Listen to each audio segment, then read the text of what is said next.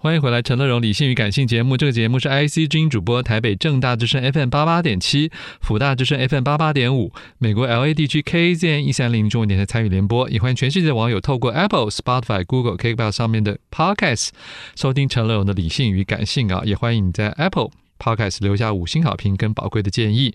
后半段一本好书要介绍来自猫头鹰出版的，又是一本改版书，可是是增加了七篇新的内容的全新编排增订版的《南向琼英》。副标题是你一定要认识的越南，然后封面是花花绿绿的很多可爱的照片，然后下面有一堆推荐人呐、啊。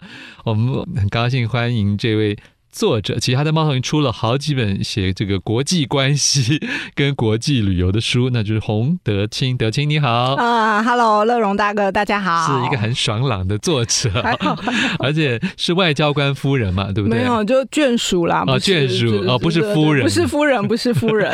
好，这本书是出版的时候是哪一年？二零零九，已经十五年了。哦。那因为越南现在又很夯，所以决定把它重新再。对对，因为我就是离开越南之后，还是对越南就是念念不忘，嗯、所以我其实都默默的有一直在关注他们一些最新的变化，所以就是每隔几年啊，出版社就会哎有没有累积新的文章啊，嗯、所以我们就会再做一次改版。OK，所以这不是第一次改版了，不是，这第四次了。那就代表真的是畅销书，出版社才愿意投资改版了。对，可能是因为现在新南向政策，然后很多年轻人就是也会就跑去越南。自助旅行，像现在那个真的吗？员工旅游和毕业旅行，有人会选去越南，是北越还是南越？呃，北边还是南边？很多都是北中南一起。现在对哦，因为好像也有一些玩法是一次比较主要去北边，或一次主要去南边的行程。对，我可是我听到的好像是可能想说就一趟全境，对，就一次把它吃下。这样。你那时候住的地方主要是？我主要住在胡志明市，以前称西贡的地方。那所以你只对一半的地方熟，对，可以这样讲，对，因为我那时候小孩也，我才刚生第一胎，哦、所以我基本上也是要顾孩子。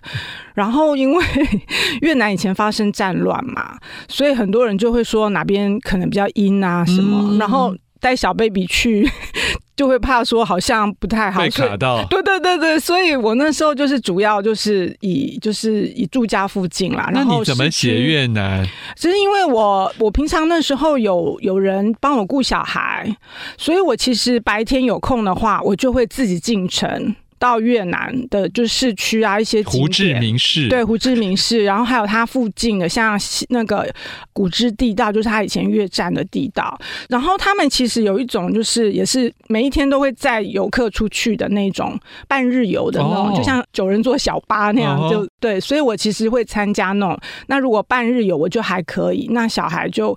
可以请，就是以前在越南生活比较有余裕啦，所以就是可能会有佣人啊、嗯、司机啊什么，所以就会比较有时间。骑着大象出去？没有啦，我们是坐车，Lexus 的好吗？哎、欸，可是德金在这个作者序里的，光是第二段，我觉得就写的很美哎。嗯，你说机舱门开启的那一刹那，你并不知道我来到了毛姆远游的城市，卓别林度蜜月的国度。葛林吸鸦片的地方，葛林是个英国小说家嘛，对，我很喜欢的。然后那时候耳边听的是圣桑，哎，你好高雅哦，耳边听的是圣桑的《参孙与达利拉》。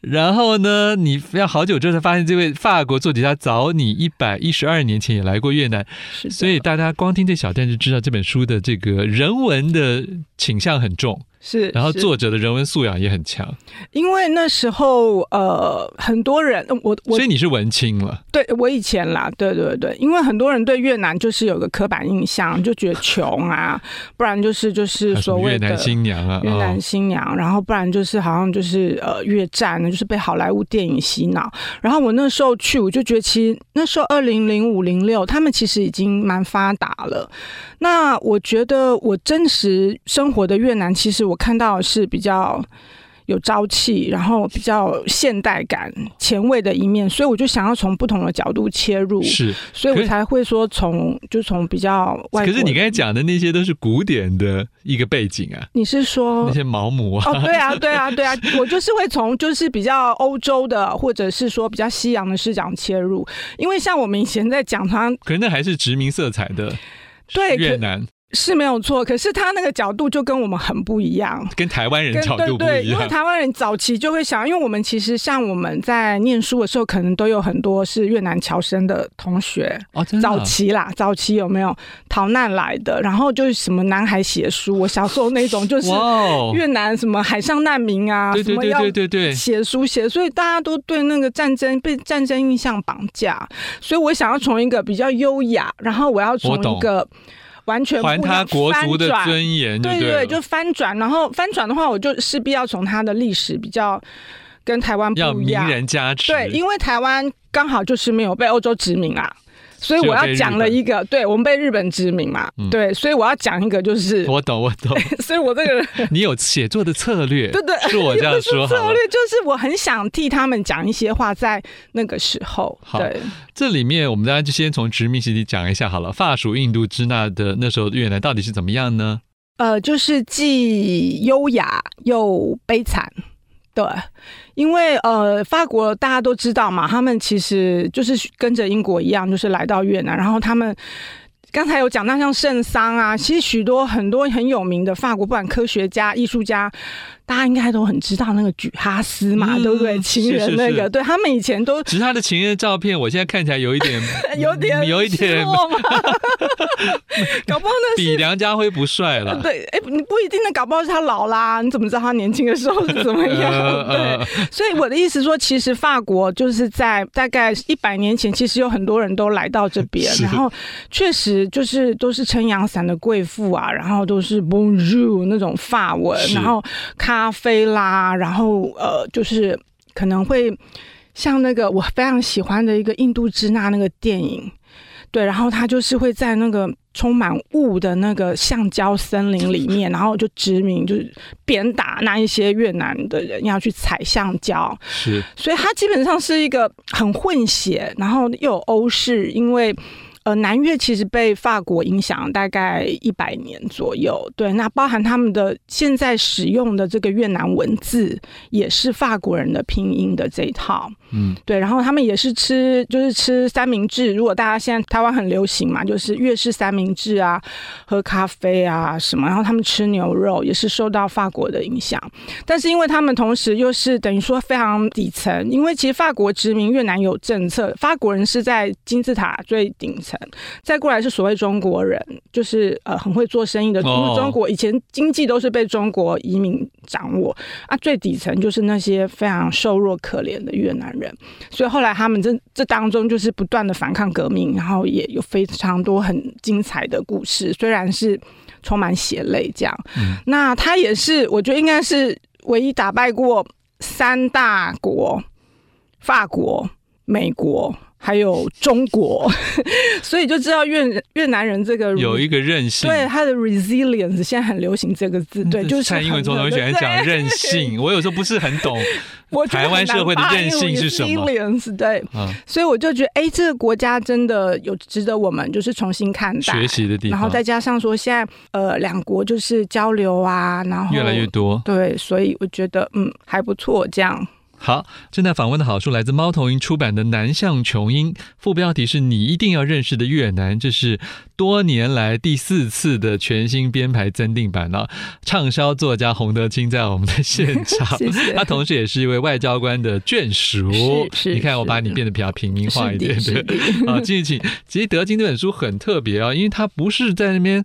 就给你正经八百的从，虽然有讲历史啊，嗯、但是他不是这样子按照编年史上一路讲下来，他用很多的人物。很多的故事，很多的事件，来串你对这个国家的一个浮光掠影的印象。好了，嗯、里面包括了有个间谍，嗯、也是超有趣的耶。的我其实建议大家，这次有增补对，因为以前好像写过一篇嘛。对对，这个间谍现在已经在拍成电影当中，所以以后搞不好有机会我们会在荧幕上看到他。好，你就跟他讲一下他跟台湾的关系好了。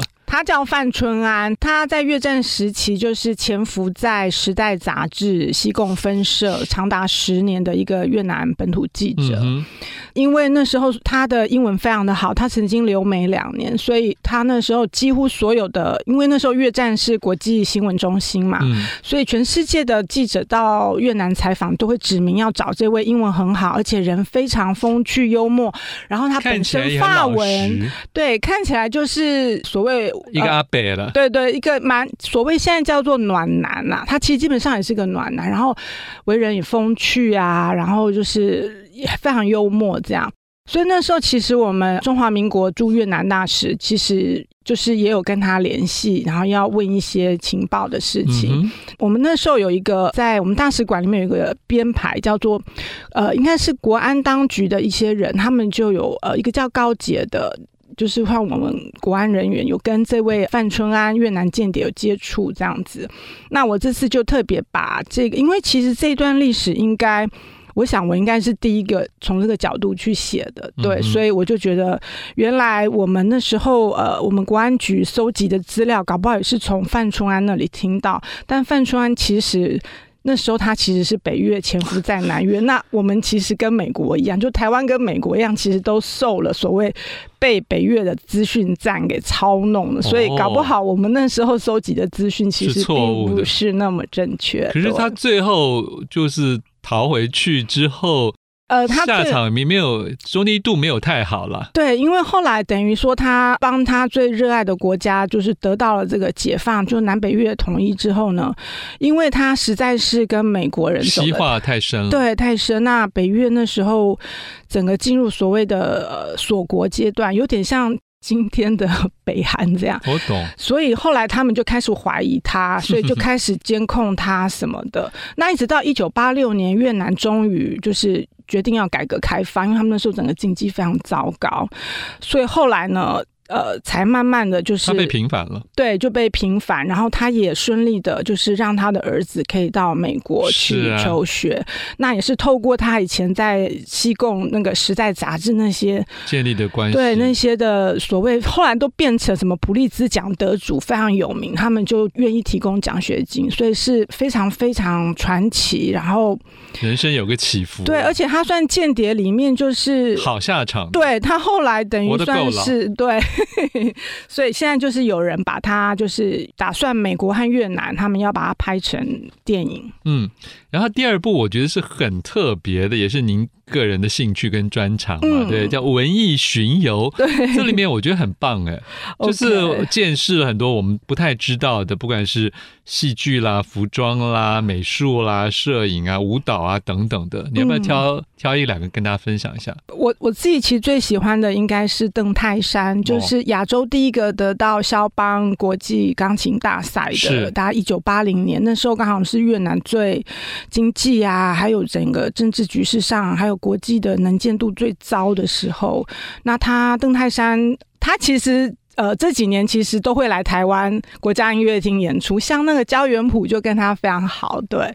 那他就是在那个时候是等于算是亚洲，他那时候是留学莫斯科音乐学院，然后就是去比赛，然后那时候就穿着的很土里土气啊，买不起那个西装啊，因为他妈妈本身在越南也是一个钢琴家，所以他从小又见识到那种国破山河，然后那种。可能某种人性的最深层的一种对大时代的，所以他的那个指尖泄露出来的琴音，真的就是非常非常肖邦的。肖邦被誉为是那个什么战火里面的那种，啊、对，所以霍家王对对，所以刚好两个人就是肖邦跟邓泰山在某种好像时空下，对，居然呼应起来，所以我就觉得很，他是一个，我觉得越南，他到现在还是常常回越南，就是做这个音乐。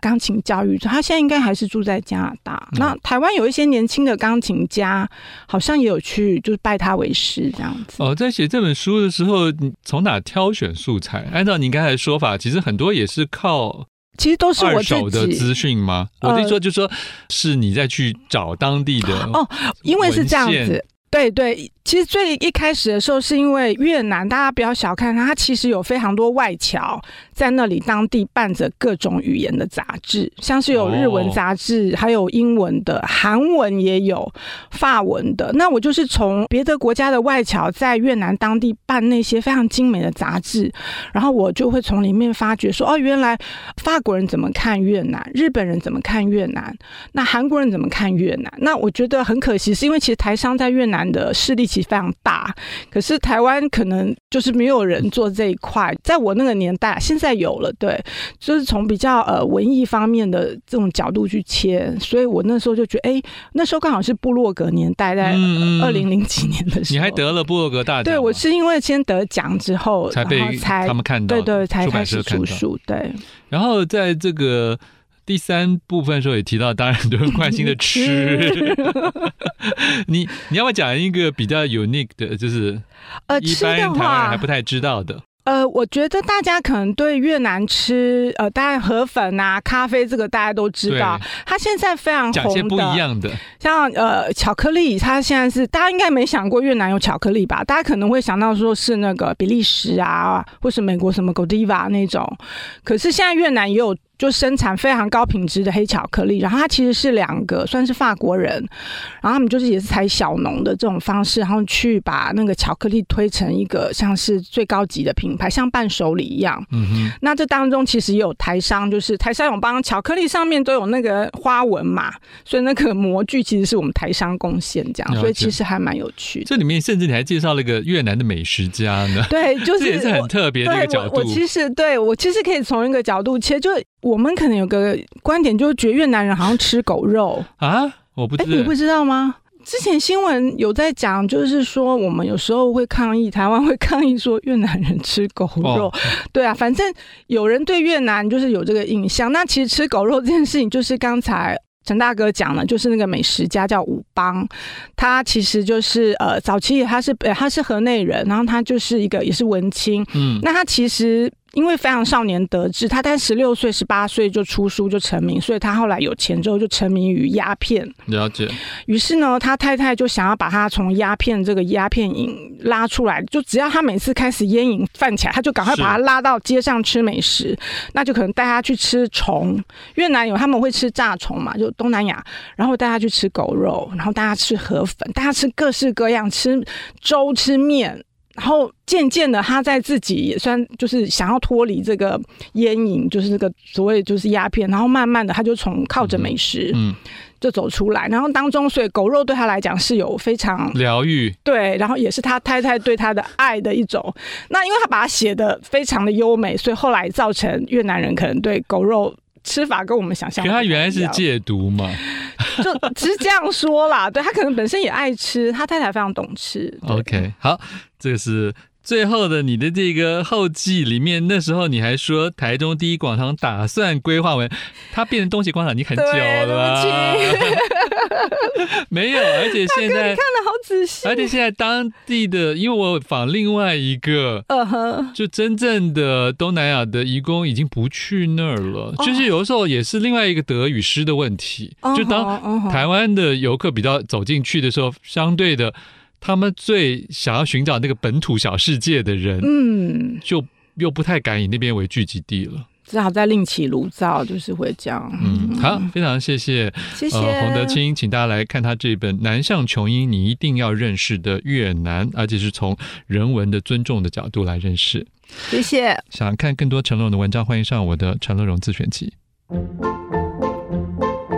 富广建筑团队邀你一起不学好礼，广纳好邻。谢谢您收听今天的理性与感性节目，美好的生活。如同美好的建筑，必须兼具理性的思考与感性的温度。